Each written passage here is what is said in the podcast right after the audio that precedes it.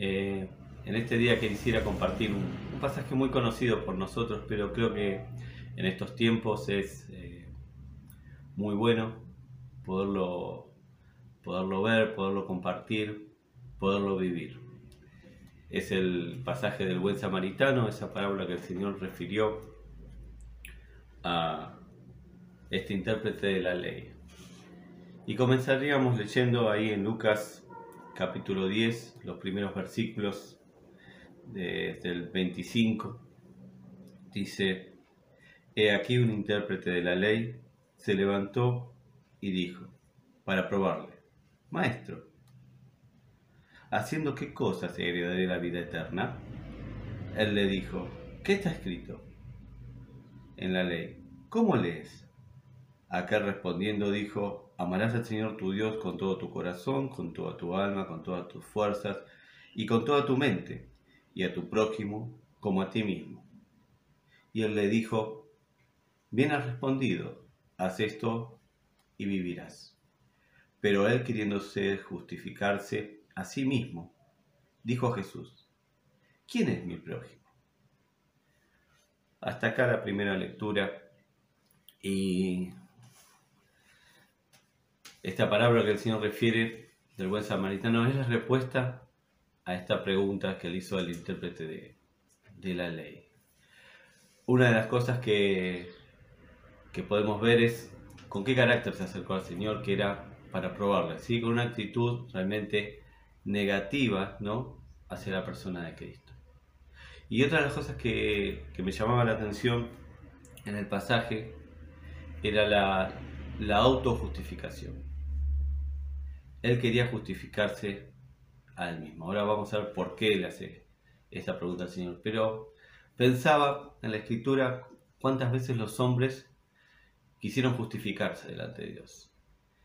El primer hombre que se quiso justificar fue Adán, ¿no? Ahí en el Edén, cuando le echa la culpa a su mujer. A continuación de eso, la mujer echándole la culpa a la serpiente justificando sus malos actos, ¿sí? Con algún motivo. Y recordaba a Saúl en, dos ocasiones donde no hace lo que Dios le pide y de la manera que Dios le pide, y él se justifica. Él le encuentra la vuelta para decirle a Dios que él había hecho bien y por qué había hecho así. Sabemos que delante de Dios no nos podemos justificar y de esto trata, trata el pasaje, ¿no? De de no justificarnos a nosotros mismos y de ver bien cuál es el carácter del Señor para nuestras vidas, para nuestro vivir, para nuestro andar, para nuestro comportarnos. Jesús les refiere la palabra, la parábola del buen samaritano. Y una de las cosas que podemos ver, ¿no? Vamos ya a leer el pasaje y luego sí lo vamos a comentar. Dice, verso 30, respondiendo Jesús les dijo, un hombre descendía de Jerusalén a Jericó y cayó en manos de ladrones, los cuales les despojaron e hiriéndole se fueron dejándole medio muerto. Aconteció que descendió un sacerdote por el camino y viéndole pasó de largo. Asimismo, un levita, llegando cerca de aquel lugar, viéndole pasó de largo. Pero un samaritano que iba de camino vino cerca de él y viéndole fue movido a misericordia y acercándose vendó sus heridas y echando aceite y vino y poniéndole en su cabalgadura, lo llevó al mesón y cuidó de él. Otro día al partir sacó dos denarios y lo dio al mesonero y le dijo, cuídamele, y todo lo que gaste de más yo te lo pagaré cuando regrese. ¿Quién pues de estos tres te parece que fue el prójimo de que él cayó en manos de ladrones? Él dijo, el que usó de misericordia con él. Entonces Jesús le dijo, ve y haz tú lo mismo. Podemos comenzar tratando un poquito el tema de la geografía del lugar. Jesús le está hablando directamente, puntualmente, a su intelecto, a su manera de razonar, y le le está hablando con con esta parábola, con esta enseñanza, con algo muy conocido por ellos. El camino de Jerusalén a, Jericó. descendía un hombre. Bueno, esto que descendía eh, era así porque eh, Jerusalén estaba a 700 metros sobre el nivel del mar y Jericó estaba a 450 metros bajo el nivel del mar. Esto nos hace un total de 1150 metros de diferencia en una distancia de 30 kilómetros. Este era un camino conocido porque era un camino peligroso, que estaba lleno de curvas y donde los ladrones aprovechaban para asaltar a los que pasaban por ese camino. Los historiadores dicen que muchas veces había quienes cuidaban y cobraban por cuidar a las personas que descendían de ese camino y que generalmente esperaban eh, para salir en caravanas para no ser sorprendidos. Eh, las noticias de gente que, había sido golpeada o, robada en este camino, ellos la, la, conocían bien, el Señor no les estaba diciendo nada nuevo con este relato. Y una de las cosas que podemos ver es que, que este hombre que descendía sabía que descendiendo por el camino tomaba un riesgo, ¿no? Y yo pensaba cuántas veces vemos personas que toman riesgo en la vida y por ese riesgo que toman y, por eso que muchas veces toman un camino descendente y hacen las cosas mal, eh, les va mal. Pero el Señor, más allá de, acusar, eh, va a la ayuda que las personas necesitan. Muchas veces nosotros cuando vemos gente que, que padece por su propia dolencia, por sus propios errores, viene algunas palabras a nuestra mente que, que tendríamos que desarraigar, ¿no? Se lo buscó, se lo merece, quién lo manda, ¿no? Bueno, Jesús nunca nos dijo que pensemos de esta manera. Es más, eh, cuando pensamos en la misericordia de Cristo, vemos que en nuestra vida particular Jesús nunca actuó de esta manera. ¿No? Y dice la Escritura que no nos pagó conforme a nuestros pecados, sino que siempre la gracia y la misericordia de Dios fue favorable para cada uno de nosotros. Cuando vemos este pasaje, también podemos ver eh, la humanidad. ¿sí? En este hombre podemos ver la humanidad perdida. Eh, la humanidad que fue descendiendo, que cayó en desgracia, eh, tomando sus decisiones. Vemos que los ladrones, ¿no? ¿Quién más que Satanás que vino para matar, hurtar y destruir? Están representados. Después estaba el sacerdote y el levita, ¿no? Que es la ley y los sacrificios que no fueron aptos para poder salvar a él. Luego vemos el, buen samaritano, ¿no? Bueno, a Jesús lo trataron de samaritano y era algo que ellos repelían. Por eso la pregunta de este intérprete, ¿quién es mi prójimo? Porque ellos no podían tener contacto, ¿no? Con, gente que, no era de, de su pueblo. Es más, si había una mujer gentil que estaba por dar a luz, ellos por, eh, eh, por su propio pensamiento y conducta no podían asistirla, ¿no? Porque era como traer otro gentil al mundo. Entonces Jesús está rompiendo con todo eso. Recordamos que Jesús siempre se acercaba a la gente, y no solo a judíos, sino que a todo el pueblo. Y Jesús está rompiendo con eso.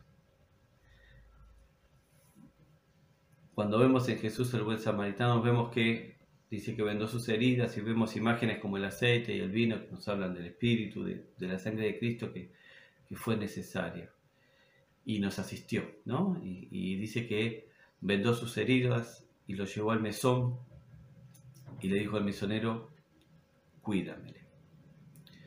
Yo veía, siempre me gusta alegorizar un poquito este pasaje, ¿no? Y pensar en el mesón como, como la iglesia. Y hoy la iglesia somos nosotros.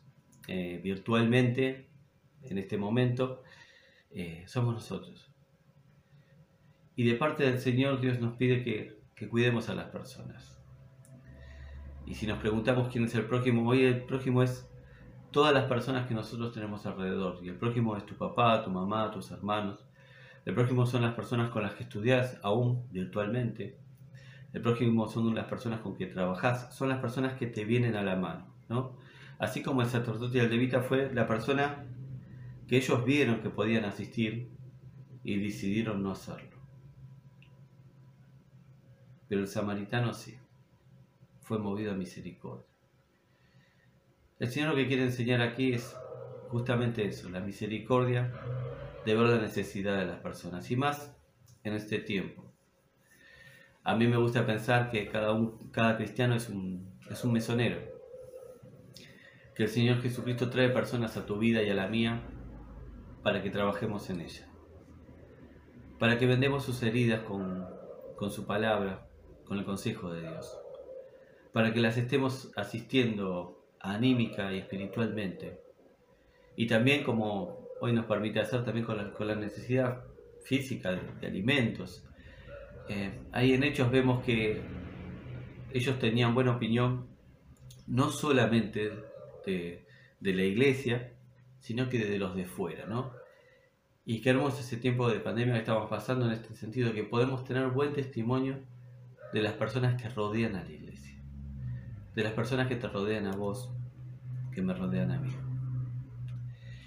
Y Dios nos llama a mirar a las personas más allá de sus errores, más allá de que muchas veces, a nuestro parecer, merezcan eh, el estado en el que se encuentran, Dios nos llama ayudarlas. ¿sí? Jesucristo nunca rechazó a nadie y siempre mostró su misericordia. Y recordamos bien que Él lo hizo con nosotros y le está respondiendo, ¿no?